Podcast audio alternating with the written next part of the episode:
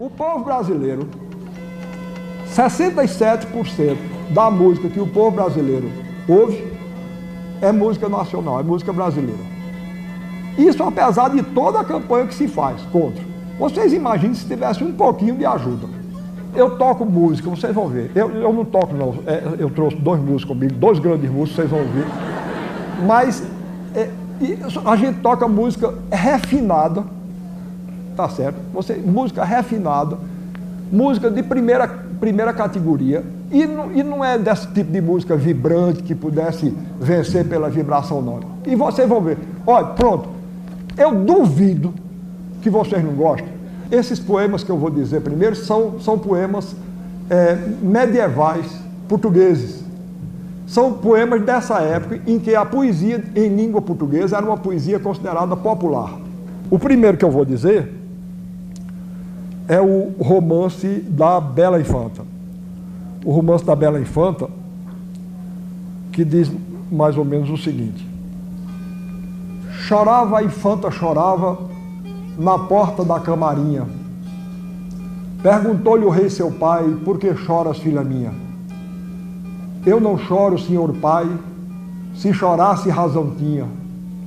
Todas eu vejo casadas, só a mim vejo sozinha. Procurei no meu reinado filha quem te merecia. Só achei o conde Olário, e este já mulher havia. Ai, meu rei, pai de minha alma, este mesmo é que eu queria. Mande aqui chamar o conde pela vossa escravaria. Palavras não eram ditas, já o conde chegaria. E que a vossa majestade com a minha senhoria. Mando que mate a condessa para casar com minha filha. E traga a cabeça dela nesta dourada bacia. Eu estava dizendo, eu, eu não gosto muito desse poema, porque o homem se. Eu gosto muito do poema, eu, mas eu tenho raiva. Eu tenho raiva do conde, que eu nunca vi um, um conde mais safado do que esse. Tá certo? Olha, eu tenho, uma, eu tenho uma admiração enorme por mulher. Eu acho mulher é, é melhor do que homem e, e, e, e, e mais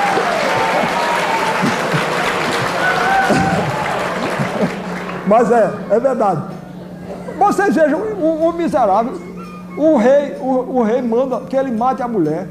A mulher é uma coisa extraordinária, de uma fidelidade a ele, de uma bondade extraordinária não ocorre nem um minuto a ele que ele não devia matar para não se arriscar. Ele se porta muito mal, o, o, representante da minha classe aí. Péssimo. Mas em todo, todo caso, vamos lá, vamos, vamos continuar. Mando que mate a condessa para casar com minha filha, não é? E traga a cabeça dela nesta dourada bacia. Sai o conde por ali com tristeza em demasia. Ter que matar a mulher e a mulher não merecia.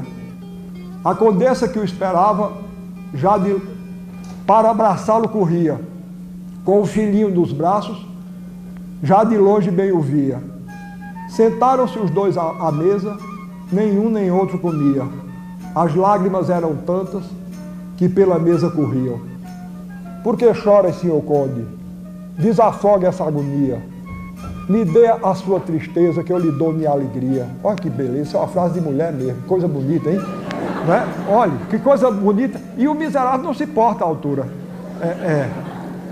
Porque chora, senhor conde, desafogue essa agonia. Me dê a sua tristeza, que eu lhe dou minha alegria. Ou te mandam para a batalha, ou te mandam para a Turquia.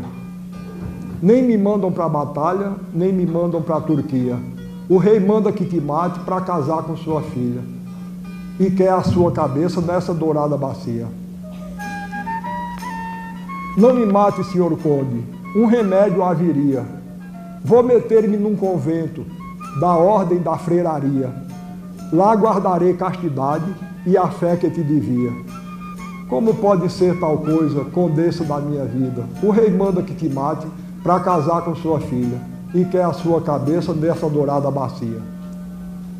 Deus que te perdoe, meu conde, lá na hora da continha me tragam aqui meu filho, entranhas da minha vida, deste sangue do meu peito, beberá por despedida. Bebe, meu filhinho, bebe este leite de agonia. Hoje aqui ainda tens mãe que tanto bem te queria. amanhã terás madrasta de mais alta fidalguia. Já ouço tocar o conde, desculpe, já ouço tocar o sino. Ai meu Deus, quem morreria? Morreu foi a bela infanta, pela culpa que trazia. Descasar os bem casados, coisa que Deus não queria. Não é bonito, né? Bom.